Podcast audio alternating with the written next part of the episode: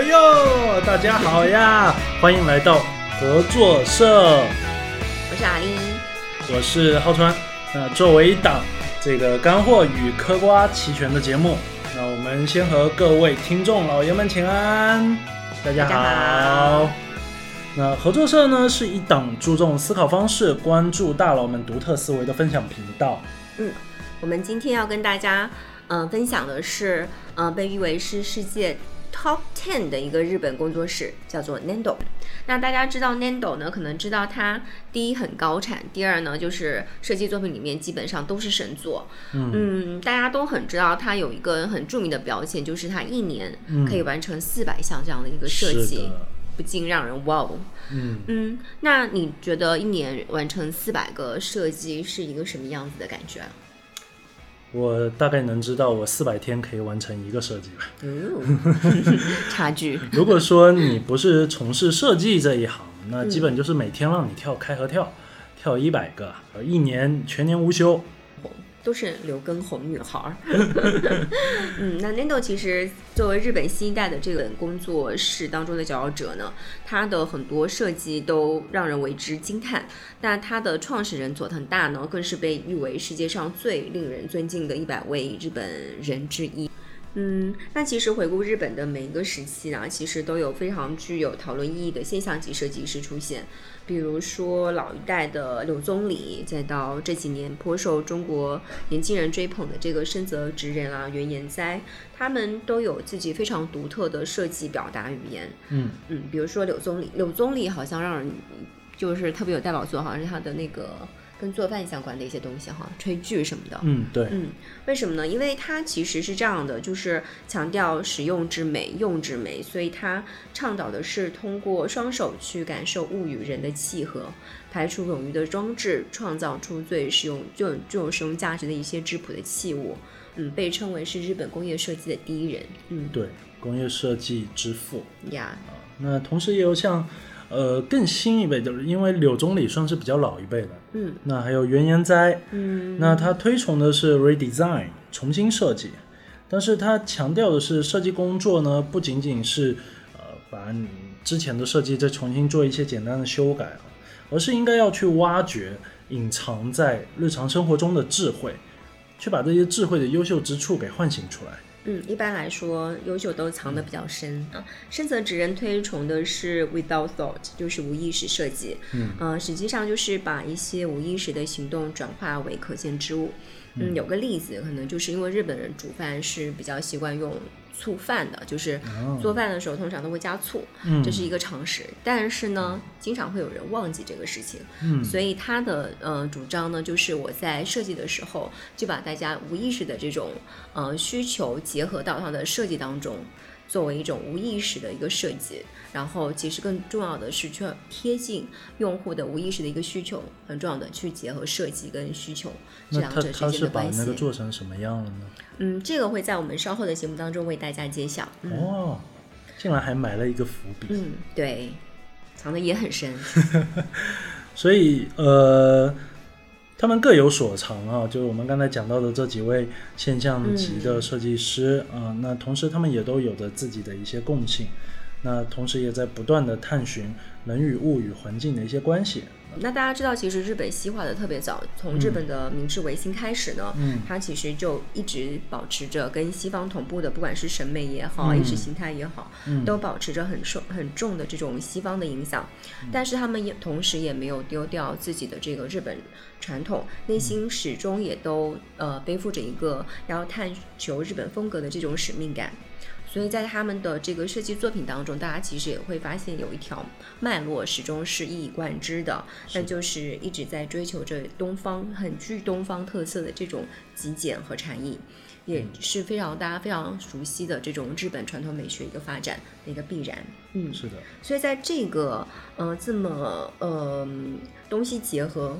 的这个脉络发展之下，其实佐藤大的出现呢，也是一个理所当然，但是也是一个意料之外哈。嗯，对对对。所以他自己在我们看到很多他的这个设计当中，有着一些比较不同于他的这些日本前辈的一些，呃呃东方式的这种思考，所以更多的其实呃加入了一些西式调侃的一些趣味，可能更加的松弛，更对更加的那个轻松，有一些自己的小趣味在里面。对，那么本期合作社呢，我们就一起来聊看看佐藤大和他的设计思考法。那个佐藤大呢，是在一九七七年生人，出生在多伦多，可能家境其实是还可以的。嗯，那他在十岁的时候回到了日本，所以他其实是一个非常典型的，就是 JBC 吗？呃，A B J，A B J 呀，A B J，呃，就是受到这个东西方文化的这种融合和那个差异的这个影响。是的，嗯，所以当他作为一个小朋友第一次回去日本学校上课的时候，其实他有很多特别，嗯，不。就是不熟悉，但是又觉得特别有趣跟惊奇的事情哈。他有一个例子，嗯，有一个小事哈，就是那个鞋子这件事情，其实就给他留下了非常深刻的印象。因为在西方，其实小朋友一般都是穿波鞋嘛，就是球鞋，一双球鞋可能就走天下了。是。但是当他回到日本上学的时候，他就发现说。咦，每个小朋友他至少都要有四双鞋，在上课的时候，嗯，就上体育课你可能需要一双室外鞋，嗯，然后上一般课的时候又需要一双室内鞋，嗯，嗯，对，还有另外两双，大家可以去找一下，看一下，其实在什么情况跟场合之下用的，真的仪式感。满满。满满，对，很典型的日本，嗯，对，所以你现在每天只穿一双鞋，粗糙了，粗糙了，粗糙了，粗糙了。对，那其实这些就是可能很多日本的小孩都会觉得这些就是习以为常，我就习惯了，嗯。嗯，会忽略的这些日常，却在佐藤大的眼中确实非常的有趣，一个大大的惊叹号。所以这些其实也决定了他作为。一个小小小设计师的一个发想哈，就是特别流行这种日常小的这个事物，是嗯，特别有这种差异。他们其实就跟一个影子一样，把你的好奇心勾引起来了。嗯嗯，那你自然就会发现说，哎，原来生活里面有这么多有趣的事情。那我关注的点可能就是像同龄人可能关注一些游戏啊，或者一些其他好玩的事情，那我反而被这一块东西给吸引了，那我就会更加在这上面专注。嗯。是的，嗯，那其实佐藤大他本身也是一个非常，嗯 A 等的学生，成绩特别好。他二零零零年的时候是以第一名的成绩从早稻田大学的这个建筑系毕业的。嗯，高才是，特别优秀。嗯，如果这个世界上一切按照既定轨道去往前进的话呢，他其实应该是会会是不知道是不是一个泯然众人矣的这个建筑师哈。嗯，对对，但是他在二零零零二年毕业的第二年去了米兰，嗯，看了一个米兰的家具展、设计展。设计展。对，在这个展览当中，他有一种大开眼界，又有一种在十岁第一次回到日本的那种惊惊叹感吧。对他看到再一次被冲击了。呀，对，一直在一直在被冲击的人生，一直在被冲击。是的，然后他就发现说，他这个。设计展里面有很多家具，而且这些家具竟然都是和他一样受过这个传统的这个建筑学设计师，对建筑设计师设计的。对，所以其实这给他幼小的这个心灵投下了一个核弹。嗯，他就发现说，其实他也不幼小了，他大学毕业了，其实。哦，这是一个夸张的比喻，好吗？幽默。对，那其实他就发现说，嗯，他其实是可以通过设计更好的去改变人生的，让生活变得更好。所以呢，他就在那个时候转变了自己的一个职业发展规划，偏离了这个路线，形成了变成了一个设计师，然后也嗯。成立了 Nando。嗯，所以他当时其实是有一个想法，就是我要。带着自己的设计重新回到这个让他开启设计师之门的这个地方米兰，所以他确实在二零零八年的时候就带着一个自己的一个设计大展回到了米兰。嗯，那么 Nando 的话，在日语里的意思是粘土，呃，就是橡皮泥，可以这么理解。那它有极强的可塑性、随机性，那也可以用很多的色彩。去创造不一样的形态出来，很自由，对，非常自由的一个自由设计，自由设计。那这个其实也是佐藤大，呃，孕育在他之后所有的作品里面最重要的一个精神，自由设计啊。所以 Nando 的这个名字也取得非常好啊，就是用这样的一个非常朴素的一个一个名字去包罗万象，承载了所有。但我觉得他这个名字其实取得特别好。对，我说的是特别好。你说哦，我还以为说比较平凡无奇。没有没有，他其实对，就是一个设计小呃那个取名小天才。是的，所以在随后的这一个二十年呢，Nando 诞生了非常多这个标志性的作品啊，包括说他会去重新解读家具的一个功能和形态。那桌子是不是一辈子都是桌子呢？椅子是不是只能当椅子呢？所以他做了一个思考，叫做“沉默的家具”系列。当这些家具沉默了以后。就是沉到了这个这个，比如说地下或者海海海平面啊，沉没以后的这个家具，它又会发生怎样形态的变化？那同时，他还用漫画的风格去诠释了这个五十把漫画椅啊，这个是他非常出名的一个作品。嗯，这个因为大家现在听的是播客，那也建议说大家可以到。B 站呢，或者其他一些视频网站上面，其实可以简单跟大家说一下，就是描述一下这个漫画椅，它是以椅子，但是同时它是用日本漫画里面常用的一些，嗯，比较有标志性的一些画风去去说嵌套上去，比如说有时候叹号啦，对，八囧的三条线啦，是的，其实也是通过简单的这个线条跟强烈的这种呃风格化，去放大自己的一个设计，跟打破这个椅子对。椅子这个物体本身的一个标签、既定印象。是的，是的，是的。那同时，它还跟三宅医生有一起通过这个，因为大家知道三宅医生很著名的就是他的褶皱系列。嗯嗯。那他其实，在做这些褶皱的衣服的时候，他是需要用到一种纸的。嗯。通过这个纸的褶皱去去做出那样子的一个形态啊，这个回头我们可以具体来聊一聊。那这些纸其实它用完以后都是被废弃掉的，那蛮浪费的。那他就希望说，Nando，那佐藤佐藤大，你能不能把这些纸重新再利用起来，然后能做出一个什么东西来呢？那么，Nando 就把这一些纸全部卷成一卷一卷的一大捆，那从上面一张一张的剥开。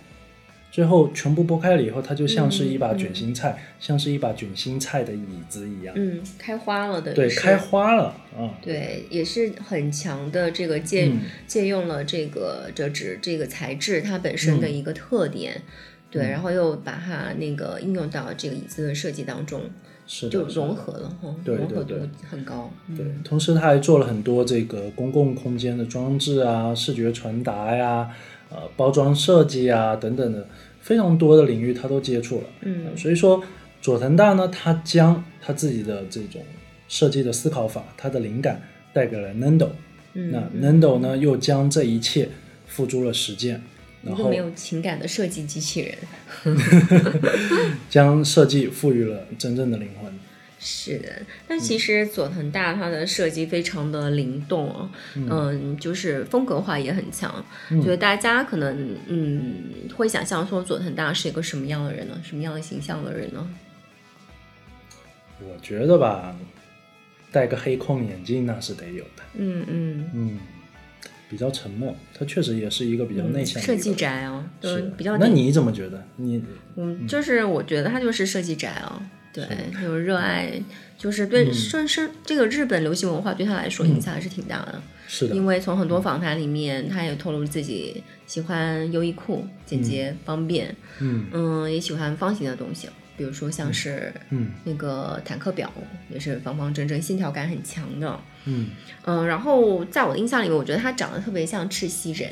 就是一个日本明星，日本日本人像日本明星好像也不是什么特别的事情，但是可以让大家就是对他有一个比较直观化的一个形象的想象。嗯，其实我觉得他挺有趣的，他是属于那种就是闷骚型的。我一直觉得设计师都是这样子，有设计对，他艺术家气质。他应该是不，他是属于一个比较内向的一个人。按他自己说，他的生活是非常。简单以及无聊的，那他每天可能就自己待在自己的房间里头做设计，这是他最喜欢做的一件事情。对对，但是呢，他其实又很喜欢，就是他其实也很喜欢听人家说好话。哦，是哈，对对 对，一个肤浅的，带着表扬的设计小天才。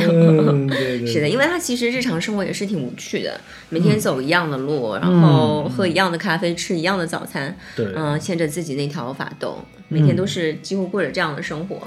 嗯，是的，但是其实这样子的生活呢，反而造就了他不一样的成就。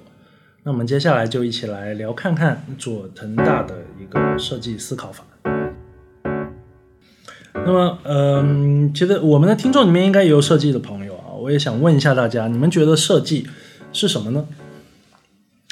啊，这个其实是一个非常难回答的问题啊，因为不同的人。这是佐藤大最讨厌别人提问的一个问题 是？是的。那你们听到这个问题的时候有没有很烦恼？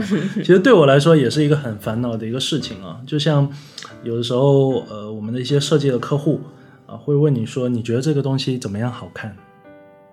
嗯，对吧？怎么样做好看，对吧？比如说我们有一个一个一个瓶子，我们要给它做一个包装。嗯嗯，客户他其实自己也没有一些什么想法，他就问你说：“哎，你帮我做的好看一点，嗯，是吧？”那这个其实是一个非常模糊的概念，因为呃，千人千面啊，大家都有自己的一些想法。那佐藤大呢，他对于设计的一个定义啊，如果非要加上一个定义，他是这么来说的：他说，设计呢，它不是关于颜色或者形式，或者去创造一些不一样的东西，嗯，它是关于发现事物，嗯，有没有？这个其实跟刚才的那个我们讲到的原研哉，是不是也有很像的地方啊？它也是强调 redesign，对吧？嗯，你在设计中重新去观察，重新去审视你的设计主体，嗯，去发掘其中的一些智慧，对吧？那佐藤大呢？他是去发现这些事物，注意他们在日常生活里头的一些差异。那他很重要的一个动作叫做捕捉。他会把这些瞬间捕捉出来，把人的情感捕捉出来，嗯，重新加以设计，并且让它更简单、更通俗易懂，嗯啊，嗯，那这些更容易理解的东西呢，去与人们进行分享啊，所以他觉得设计和创造一个事物没有什么太大的关系，它更重要的是就是观察和捕捉那些瞬间。那么这些瞬间呢，它其实是可以带给人们快乐，或者说其他一些细微的这种情绪波动啊，它可以丰富更丰富我们的生活啊，所以他觉得设计呢，它必须是要能够让人感觉到快乐的，嗯，可以跟人的情感产生一定联系的。设计更多的是关于人，而不是关于物，或者是关于外形这些外在的东西。对，因为呃，在他的那个。设计方法的那本书里头，他也说了，他非常讨厌在设计上面做装饰。嗯，什么叫装饰呢？就是一些没有实际意义的，然后你可能看起来非常好看。嗯，俗称鸡肋。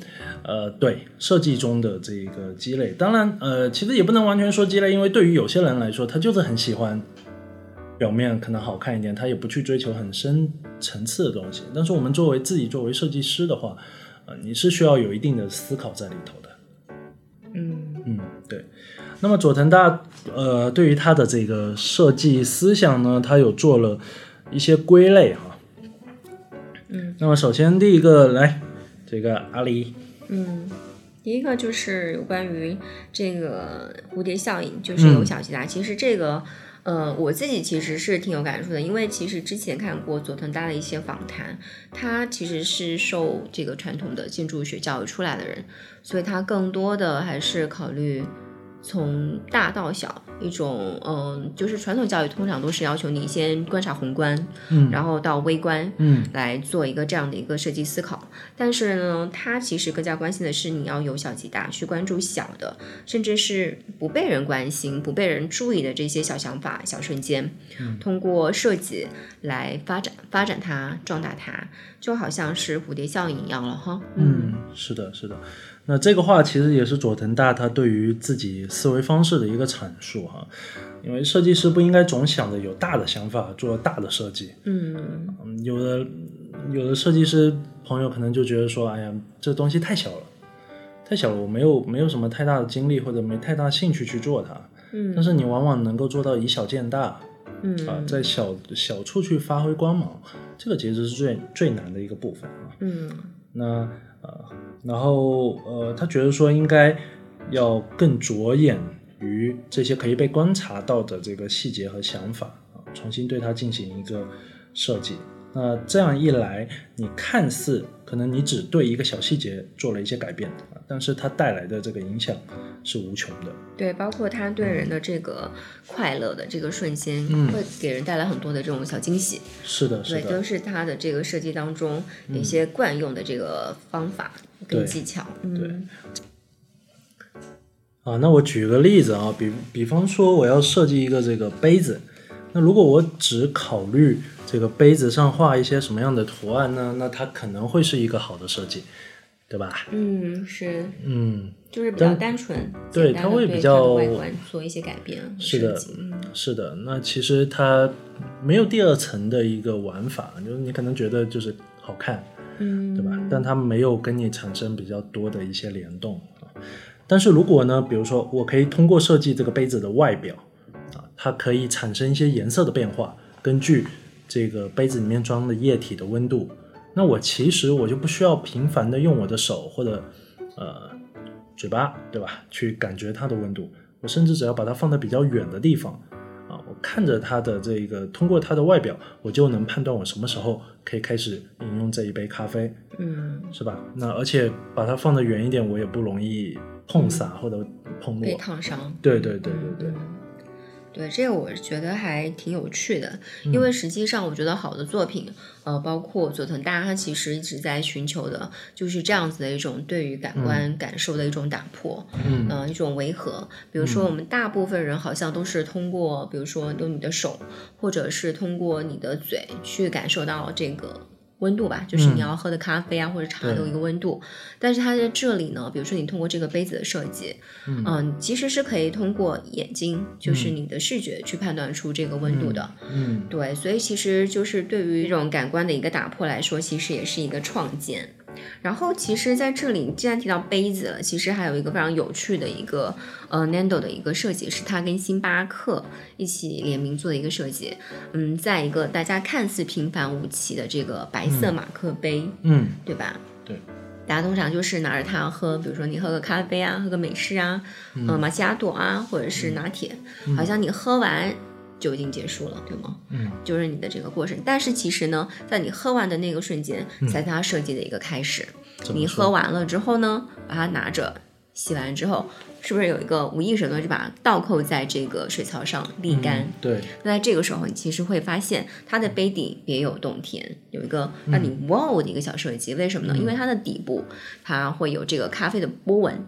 的纹路有像美式啊，或者是拉花啊，或者是像马奇亚朵啊，这次这样的一些图案。所以，即便是在你结束了喝完咖啡之后，其实你那个那个时候的心情其实是更为满足的。嗯，就好像你喝完一杯咖啡，意犹未尽，又来了一个回甘。嗯，这个其实有点。它应该是要传达就是星巴克的一个一个世界观，嗯啊，就是我随时或者我总是有一个咖啡喝完了，但是我还是很满足。对对对对对对对，但是你想喝的时候喝不到，好像。但你已经喝完了，好吗？已经饱了是吧？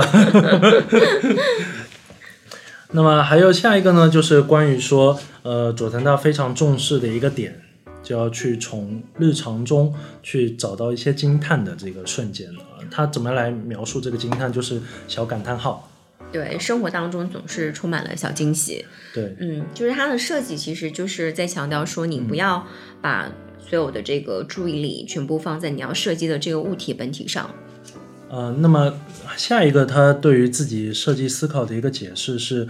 从日常中去找到惊叹的瞬间啊，那这个惊叹就是小感叹号。对，嗯，他其实比较主张的是不要把设计全部的注意力都放在你要设计的这个物体上面，而是要更多的去注意到它，还有它周围的一些事物、跟关系、跟环境，用虚化和模糊的方式来看待，哪怕在这中间会有一些违和感产生啊。嗯嗯，对。这就是说，你盯着一个东西，你直勾勾的看它，和你眯着眼睛，用你的这个余光，尽量去捕捉所有的这个信息，虚化它，虚化它，对，变成一个广角镜头。我们不管说是做设计或者思考这个用户体验或者交互的时候，那你如果不去考虑这个呃设计主体和周围的这个关系啊，那你其实设计出来的东西要么很违和，要么没有灵魂。但是其实违和感，其实如果是一种和谐的违和来说，其实也是好设计。嗯，是，但是你要很好的，你要驾驭好它。是的，对。那我们其实应该要去重视这个设计本身呢，它其实是在设计一种情绪、一种体验，还有一种感知，对吧？或者说是一个氛围。氛围，对。就像我们去酒店里头，为什么说，那比如说你去小旅馆和去五星酒店，嗯，会有很多感觉上的差异。嗯，除了说你肉眼可以看得到的这些装潢，嗯，你进到酒店。的那一瞬间，它的音乐、它的气味，甚至说它空调的温度，全部都是有经过设计的。对，就是能够直接刺激你杏仁核的一些东西，是的，巧妙的结合在了自己的设计当中。是的，而且其实酒店很多的它的香味是有专利的，嗯，对他们是有花了大价钱，对，专门调出来的香香香味。那所以，而不是说为了这个设计而专门去设计啊，就像前面佐藤大说的啊，我们不是要去创造一个什么样的事物，而是更多的去调动一下，嗯嗯，这个射频所能够带给你的这个情绪上面的一些波动跟快乐的一些体现。嗯，对。嗯，那有哪个设计是可以比较多的去关联到它的这个设计理念呢？我记得之前它好像有一个是给。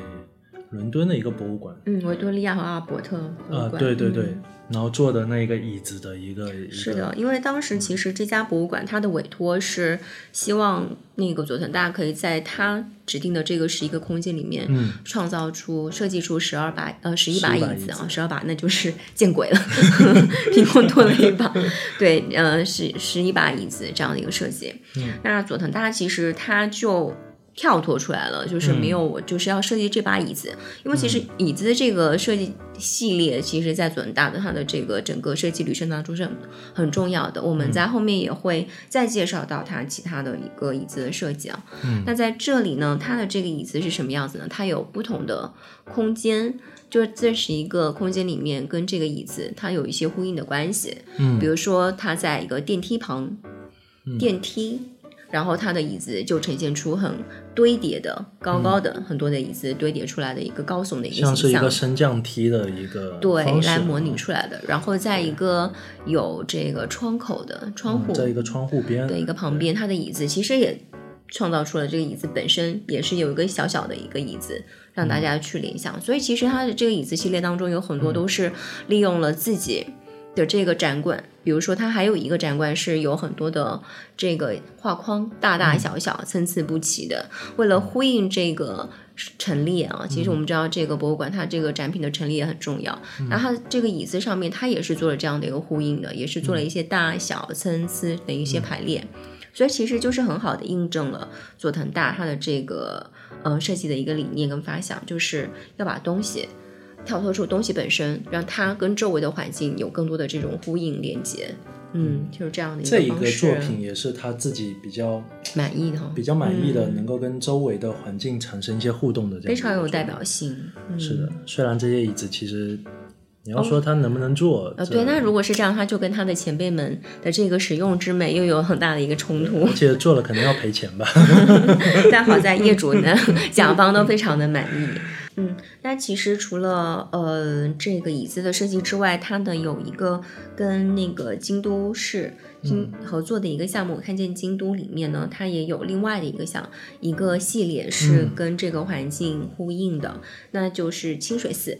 清水寺它在边上有一个法场。那僧人其实从这个法场的内部是可以观察到很美丽的夕阳的，从这个地方可以获得一些平静。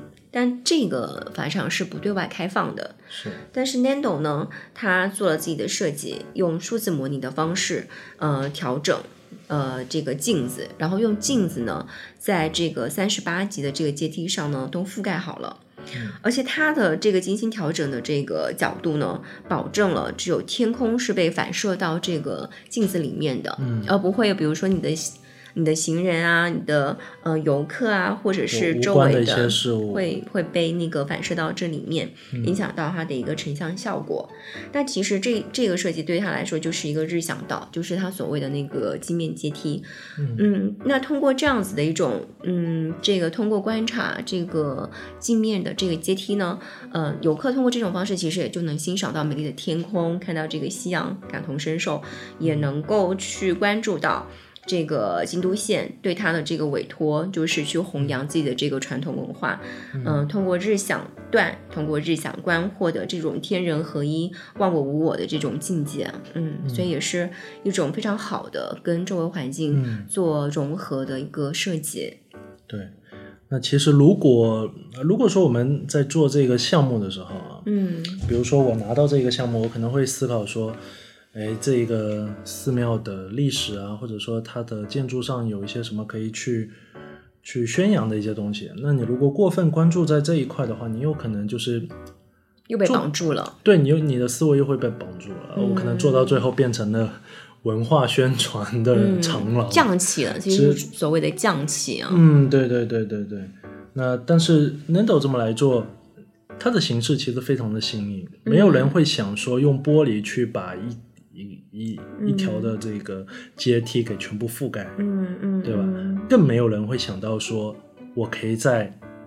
阶梯上看到天空，嗯，而且这一个天空是通往一个非常神圣，或者说非常犹如天境，对，犹如一个天阶一样，嗯，确实是的这种感受。但我觉得这个也只有在现代才能够产生，因为它确实是一个通过数字模拟、高科技结合的一个作品，对，确实是很现代，但同时它又跟非常传统的这种嗯文化寺庙去结合，它挺奇妙的这种设计，嗯，是的。那么佐藤大的下一个呃思考思考方式的一个分解啊，他是讲说，对于事情，对于设计这个事要放轻松，你不要随意的去定定义这个你的设计主体。嗯嗯嗯。那这个要点呢，它其实和前面我们刚才讲到的这个呃不要过分注意力集中在你的物体上啊，要要观察周围的东西，它是有一点互通的。那他都是强调说你不需要太过分的这个关注。那佐藤大的他有一个思维习惯是凡事呢都先在大脑里头思考 what if，就是如果他怎么样怎么样怎么样会怎么样，对吧？嗯，他要思考事物表面本质之外的这个属性和特征啊。我们不要为了有趣而有趣，为了设计而设计，而是应该大范围的去收集关于它的所有的信息。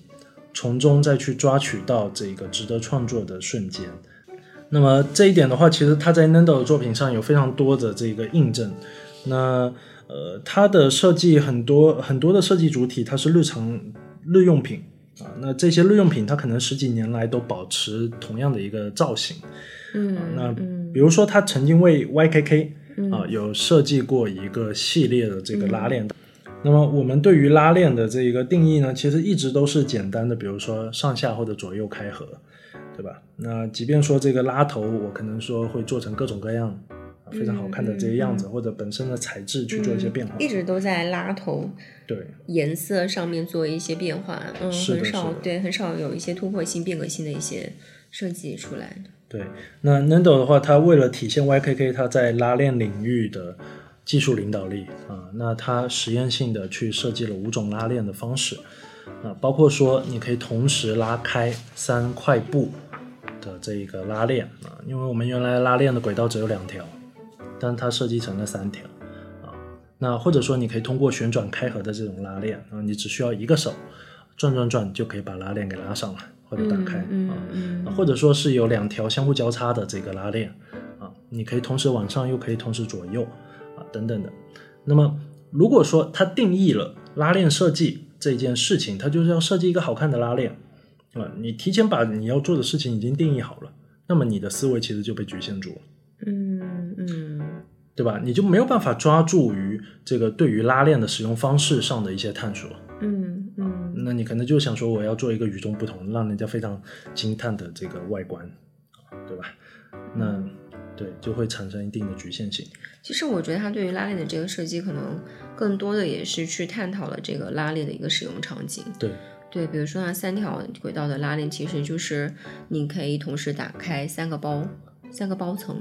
对对，类似这种的。嗯。对，然后还有一种是可以从中间拉开的，就是很适用于现在，比如说我们要接个电线啊，这种耳机啊这种场景的。嗯。对，所以确实也是对于这个场景的深度结合，打破了自己原来对于拉链的这种既定印象。嗯嗯。同时呢，其实他之前我们有说过他的椅子系列，其实还有一个椅子也是非常与众不同的。嗯嗯，当时呢，台湾省的这个呃曾经邀请他来帮助设计一款竹椅，去宣传台湾的这个传统的这个手工艺。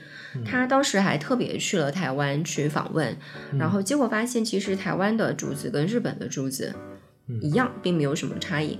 他如何去表现它呢？通过这次的访。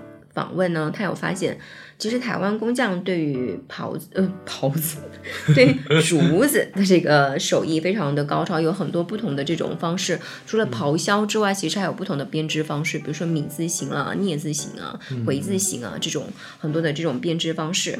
所以呢，其实他在这里又打破了一次对于椅子的这个认知。嗯嗯，就 What if 就用这种观念又开始解构自己的一个设计。嗯嗯，回归到。嗯，觉得我不想把这个设计放在我就是做一把主意这个设计的这个概念上来，而是想把重点放在台湾匠人对待竹子的态度跟手艺上。所以后来他竟然做了一把椅子，不锈钢椅子，材质完全实现了突破。但是他这个时候跟竹子是怎么去连接的呢？他用台湾匠人对待竹子的这个工艺，把它放到了不锈钢上。用这种方式做出了一把具有嗯竹质气质跟精神的不锈钢椅子。对，而且它的那些不锈钢管的处理，它是用竹子的这种手法去处理的。嗯，按他自己来说，非常有趣的一个事情，我在钢铁厂里头看到了做竹子的功能，那是非常非常有意思的一种冲突哈。那而且它最终的这个成品出来，其实还蛮好看的。对，就其实这就是他自己曾经多次去宣称的一样，他不是设计一个 A 作品，而是设计了一个像 A 有 A 这个气质跟精神作品的东西的一个设计。嗯，是的，是的，是的。如果说你想着要做一个看起来像字母 A 的设计，那会比你直接去设计 A 这个字母。那他会来的更有启发性，是的，打破自己的这个思维定式。对对对对对，那你要去观察这个事物和周围的这个关系。其实这句话在我们刚才的这一个内容里头已经有重复过非常多次嗯，对。然后呃，这个越是要突出你的重点，其实就是越要警惕去掉进到这个思维的黑洞里头啊。那比如说我们刚才讲的那个杯子哈，其实想一想，呃。那我其实很久都没有看到说非常有意思的一些杯子的设计，嗯，对吧？那比如说我们经常在某咖啡厅里面的某星巴克，对，那有非常多的非常多，其实它也蛮有意思的。但是这些杯子，讲真，我在店里面，呃，我看的很想买，或者是过于直白。就比如说他要做一个某某，比如说万圣节之类主题的，对，他可能就是非常直观的去表现南瓜。嗯，之类的元素，有一些元素在里头。堆叠而已。是，我不懂，因为因为我从男孩子的角度哈，就是这些杯子，我有冲动消费。嗯，那我可能带回家以后，但是讲真，我带回家对他，跟他们好像没有什么联系。我不懂女孩子会不会有这种。我能理解，因为就是等于你的那个消费满足，就在你购买它的那个瞬间就没了嘛。嗯，对，而不像是我们刚才所说的星巴克的另外一个这个。比较牛的一个作品，就是那个底部有惊喜的那个小小咖啡杯，它其实就是给你真正的惊喜是在你使用完之后的那个瞬间才开始的。嗯，对，是的，更延长一些。是的，那比如说，嗯，如果说我们可以更关注到这个杯子它的一些状态，或者它跟我们之间日常行为上面的一些关联啊，比如说我把杯子拿起来。再把杯子放下，嗯，这个过程里面会产生什么不一样的东西呢？嗯，我把杯子放在不同的材质上，嗯，放在石板上，放在木板上，放在沙子里，哎，杯底会呈现怎样不一样的状态，对吧？那比如说杯子装满水的时候，只装一半水的时候，嗯甚至没有装水的时候，嗯，它又呈现怎么样不同的东西的的形态，对吧？是。那如果我们把这一些东西加以设计，嗯，那它会让杯子这么一个这个这个这个商品，会跟我们的关系会拉得更近，嗯，也会更有趣。对，也其实也有一个例子，就是，嗯，杯子它的放置的位置对人的这个情绪的影响，对吧？比如说你装满。水的杯子放在桌子上，桌子的中间，桌子的边缘，带给你的这种情绪上的影响也是不一样的。所以设计其实真的是方方面面啊。对对，从材质、外形，然后位置等等都有设计的可能性。嗯，是的。多问自己几句，What if？是的，给自己更多的这个可能性。嗯，其实有一个现象啊，我也，嗯，可能我也我自己想感知到也是比较片面啊。就是有一个现象，因为现在，呃，比较多的一些设计的说教的课程啊，或者什么之类的，会有比较教条的一些思维。嗯，那他会更关注在、更 focus 在你要怎么样去把这个东西做得好看。嗯，那更高级一层的，他可能说，呃，你要结合一些功能，嗯嗯，去实现一些更好的实用性啊、易用性，嗯，更加实用、更加兼具美观啊。但是，其实对于设计和情感之间，的这方面的研究，好像听到的比较少，对，听到的比较少。那么，呃，佐藤大的话，就像刚才讲的啊，他说这个设计不是为了创造，那其实你要通过设计去传递这一些信息啊，把你对于情感的这个重视，或者你有其他的一些品牌方想要传递的信息，你要传递给你的消费者，对吧？那这一些信息其实最终都会成为。这个物品背后的一个故事，嗯，那他曾经他也举了一个很有意思的一个例子，比如说有人让你设计一把红色的椅子，那你会怎么设计呢？可能就是红色椅子，然后做一些外形上面的一些变形异构啊。对，嗯，常规的直白的一种设计里。对，但是其实如果我告诉你，我就是给你一把白色的椅子，嗯，但是我告诉你这是红色的，嗯嗯嗯，那你会不会觉得很诧异呢？你的情绪上是不是？哎哎，我我理解，我理解你的意思。你的意思是说，如果我给你，我甲方要的是一把红色的椅子，但是我却给了你一把白色，对，你一定心里面会觉得很诧异，一万个问号，不是惊叹号。是的，然后其，但是如果说我再给你一副有色眼镜，一副红色的眼镜，我让你戴上这把这个这个眼镜，你再去看这把椅子，嗯，它是不是变成红色了？嗯。对吧？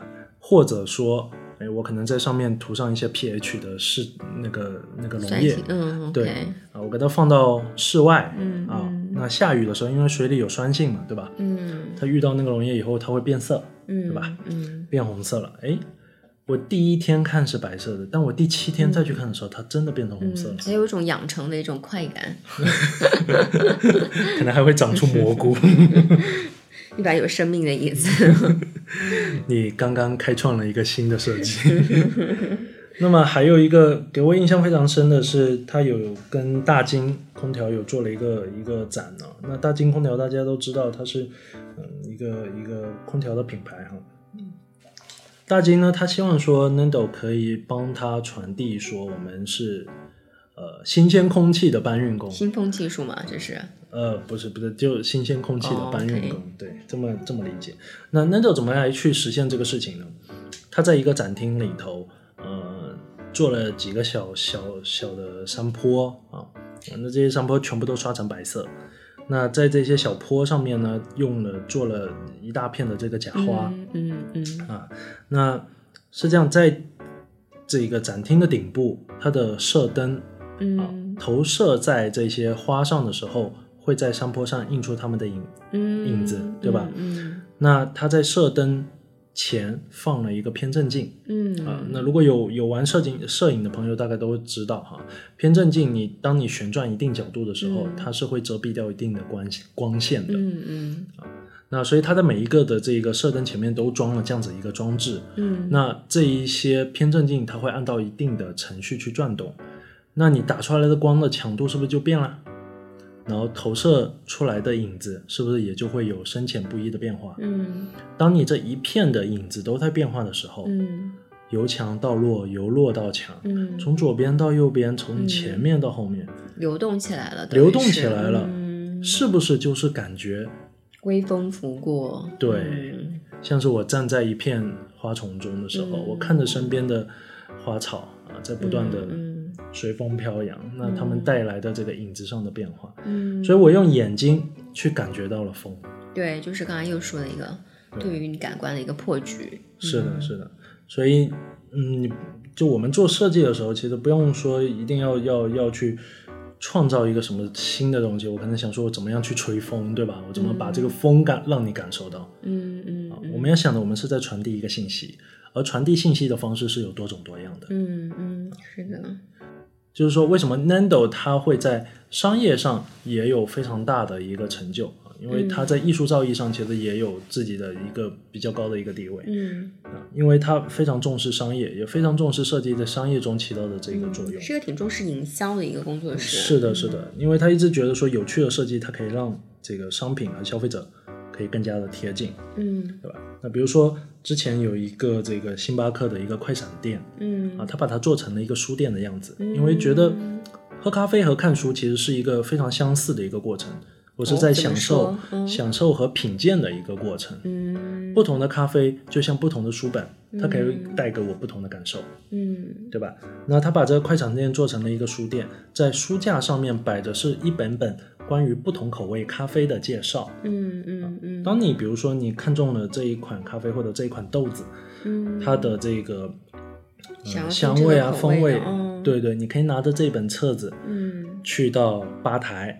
然后咖啡师会给你制作出一杯相应的这个咖啡，嗯，同时这一本书的封面你可以插入到呃星巴克的杯子，嗯，就是它那个很标志性的经典的，很具定制化的一个随身杯。是的，是的，它就变成说是你自己，这是你自己创造的，是，而且参与感特别强，是从挑选品鉴到形成这个杯子，嗯，是一个非常完整的一个消费链。是的，那这一个快闪店呢，也给星。当地的星巴克带来非常大的一个人流量。嗯，那中国怎么没有这个？中国怕是会被抢空吧？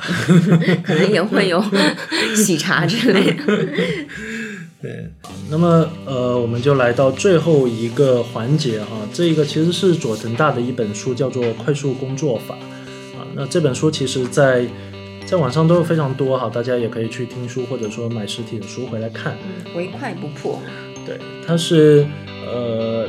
在这里头，佐藤大他自己介绍了 Nando 和他本人的一些工作态度。那当然，这个内容非常多，我可以我摘取了一些信息和大家一起来分享。精华。对，那第一个呢，就是其实要充分的去了解客户的期待。嗯，其实我觉得这边也不一定是客户，因为如果你不是做设计这一块，你可能是做别的一些。自己的这个对金主爸爸的期待肯定都是，就对于对方的一个期待，你需要去了解清楚。那这个是这个就要求工作室啊，他要对客户的过去、现在和将来你要了解透彻。那同时呢，你还要参与到这个产品的这个定位啊等等非常多的信息。就像刚才讲的，我要全面了解，对，收集客户信息哦。对，然后去捕捉到那一个点啊。那呃，Nando 他们获得到足够的信息以后，他会用三倍于平常的这个时间，非常快啊，他们真的非常讲究这个效率。那去把这个创意给做出来，然后给到四到五个的这个这个这个提案啊，给到甲方。那他们对于这个速度有如此的这个重视，在。当今的这个工作室里面是屈指可数的，但是我记得他曾经说过，他的那个工作室大概只有三十五个设计师。是的，那么第二个呢，就是充分的去利用好碎片化的这个时间啊，比如说在这个既定的时间表之外，那我有空余的这个时间，我就尽可能去完成别的工作。那但是呢，有一个非常重要的一个前提哈，这件事情它必须是在这个碎片时间内是可以被完成的。你自己首先要先有一个这个评估啊，而不是说我随便抓一件事情来。对，它其实是碎片化时间去完成事情，而不是把事情碎片化。是的，是的，是的。那如果你是随心所欲的就再随便去做一件事情，很有可能会造成那件事情也没有完成，而你原来的事情你可能忘记了你进行到哪里了。嗯，对，最后什么都没做成。对。那第三个呢，就是要能够及时的抽身啊，因为。热情，你做一件事情的热情很难提升，对吧？我们很难说啊，我很很感兴趣。热情这件事情好像就是一个一开始就是巅峰，对，往下走的一个过程。呃，那我们能做的事情其实是什么？就是控制它不要降低，嗯，对吧？因为设计工作的时候，你经常会灵感走失，或者说你做别的事情，你可能会灰心，对吧？这个时候你不要再继续往前了。嗯，这个时候不需要你砥砺前行，嗯，好吧，要不要觉得说一定要迎难而上、迎而上之类的？你要最好将思考暂停，把大脑做一个重启，嗯，做做别的事情。就问一下，What if？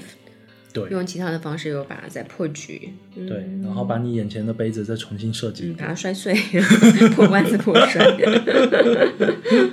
然后哭着找妈妈。那第四个的话，其实在我身上非常有用啊，就是它这个叫做提前准备好两周内的工作装，是优衣库的一个 重新各种可能吗？优衣库打钱，因为其实大家每天早上的这个事情都非呃事情都非常多，时间也很仓促。那我自己有发现的，我不管说在比如说洗漱或者呃有时候洗头发或者吃早餐，在这上面我节省了很多的时间。但是呢，这些时间最后都花在衣服上面了。有时候拿了上衣，你可能想说，哎，我裤子应该要搭什么？嗯，那可能裤子搭完，发现说这么搭好像有点凉。我可能又要从头再来一遍，对，有点凉，天气凉。对，而且那个穿错衣服，可能这个带来的懊恼可能会非常影响你一天的这个状态，尤其是对女生啊。是的，是的，是的，所以你就变成说，你会花了很多时间去思考我要穿什穿什么东西。不仅是工作方法，也是一种时尚建议啊。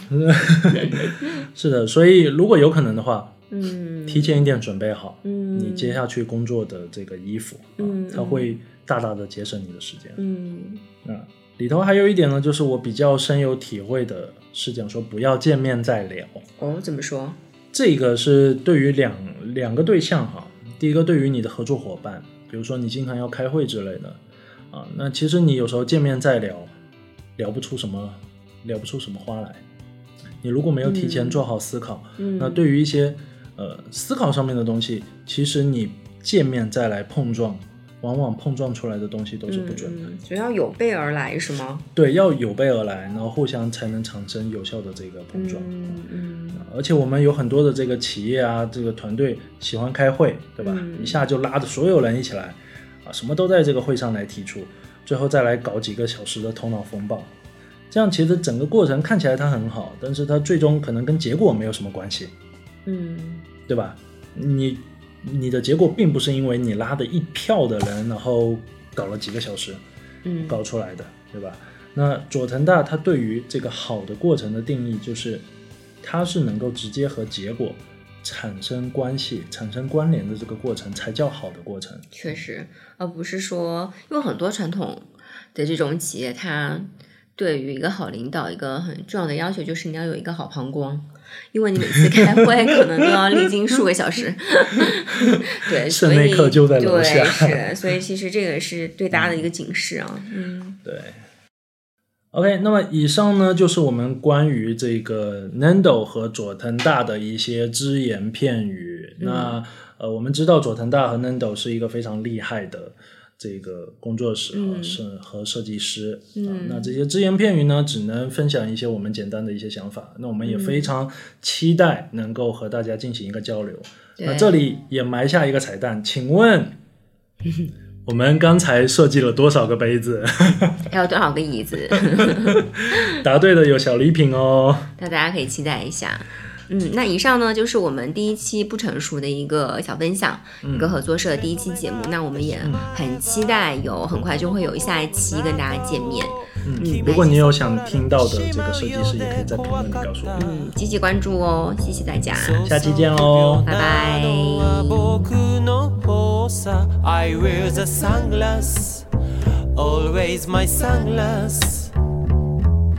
それでも君といたくて何か話していたくてずっとそばで笑い合っていたくて